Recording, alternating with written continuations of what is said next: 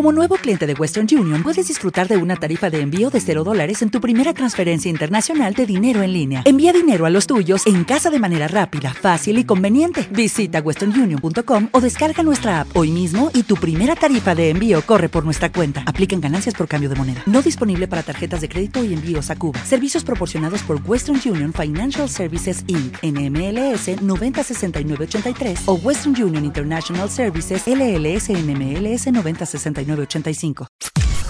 Podcast Millennium. Vamos a tomarnos un segundito para hablar de liderazgo. Recién escuchábamos a Sebastián Bataglia, flamante entrenador de Boca Juniors tras la salida de Miguel Ángel Russo. Eh, ¿Y por qué digo esto? Porque eh, en, en, el audio, en la nota que le hacían, eh, Bataglia decía, intentaremos trasladar lo que hicimos en juveniles con el plantel profesional, que tiene otras dificultades. Eh, el técnico debe pararse ante jugadores con cierto recorrido, con alguna experiencia y que tienen también algunos sitios eh, comunes de, hábitos o, o, de vicios, como se suele decir. Vamos a sumarlo a primero lo primero a Carlos Sosa, que es consultor de empresas, coach deportivo y autor del libro Liderazgo 360. ¿Qué tal, Carlos? ¿Cómo estás? Eduardo Bataille te saludo aquí en Milenio. Hola, Eduardo. Buen día. ¿Cómo estás? ¿Cómo andás? Muy bien. Bueno, me alegro. Eh, gracias por tu tiempo. Eh, en primer lugar, digo, eh, qué, qué difícil es transformarse en un líder cuando arrancas un ciclo, ¿no? Me refiero a Bataglia eh, como entrenador de, de, Boca, con la salida de Rusio, de Russo que es un tipo con experiencia. Esta es la primera vez que Bataglia dirige en un, en un equipo grande. Digo, ¿cómo lo enfocas el tema? Eh, es realmente una especie de paradoja entre ese crédito inicial que tiene un líder para, para construir su credibilidad y segundo en segundo lugar la, la paradoja o lo contradictorio es que hay una especie de, de medida de, de, seguimiento muy de cerca de ver cómo actúa es como que la situación está ahí viste entre entre algodones.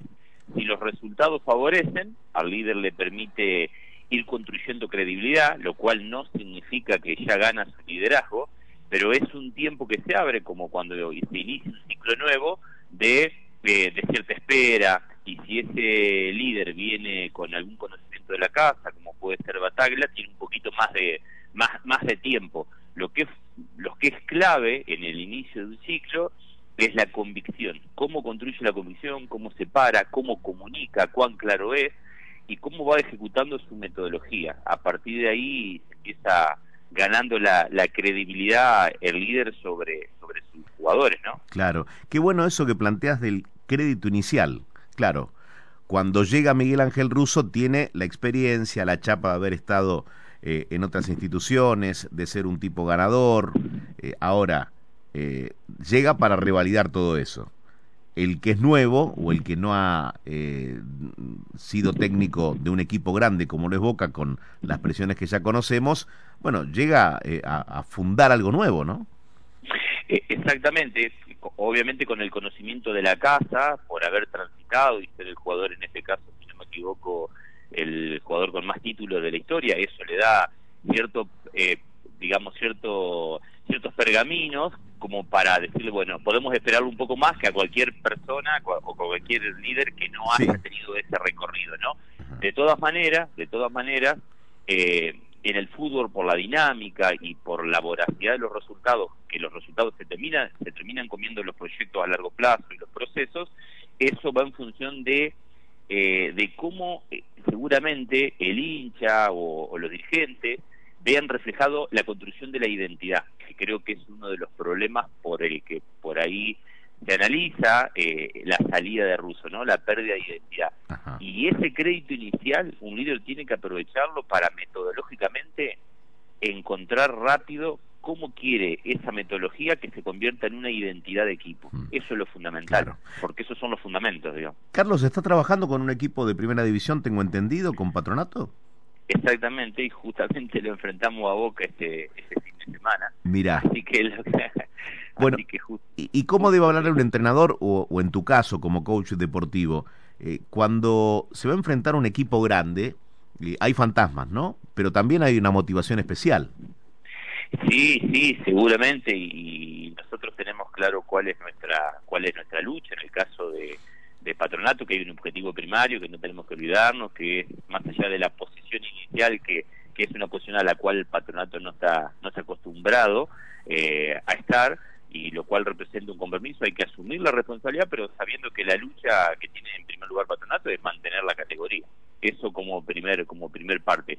Y se dan dos situaciones no en este caso el cambio del entrenador que va a favorecer los jugadores se van a querer mostrar van a querer obviamente eh, tirarse de cabeza pelear y a disputar cada pelota eso le da una una motivación adicional por el inicio del ciclo a, al equipo contrario a Boca en este caso y Patronato va a tener que obviamente estar mucho más enfocado mucho más preparado y, y asumir esa, esa responsabilidad de estar en esa posición que, que, inicialmente por ahí no la esperábamos, inclusive comparado contra el ciclo inicial que, que se habían perdido siete partidos seguidos, así mm. que hay que utilizar el combustible que te da el enojo, digamos, como coraje, ¿no? Claro. Para poder plantarse y respetarte, además en semejante cancha. Sin dudas. Carlos, la última, ¿se nace líder? Eh, se pueden hacer, pero si no se entrena no sirve absolutamente de nada, uh -huh. porque puedo tener 50 años y nací en un contexto donde las cosas van cambiando, entonces nacer hoy no es suficiente para, para adecuarte a los, a los tiempos actuales. Bien. Eh, para otro día, esto lo vamos a dejar para otro día, pero ya te voy deslizando una inquietud. ¿Ha cambiado el liderazgo en, en las empresas? Digo, las formas de ejercer el liderazgo en las empresas.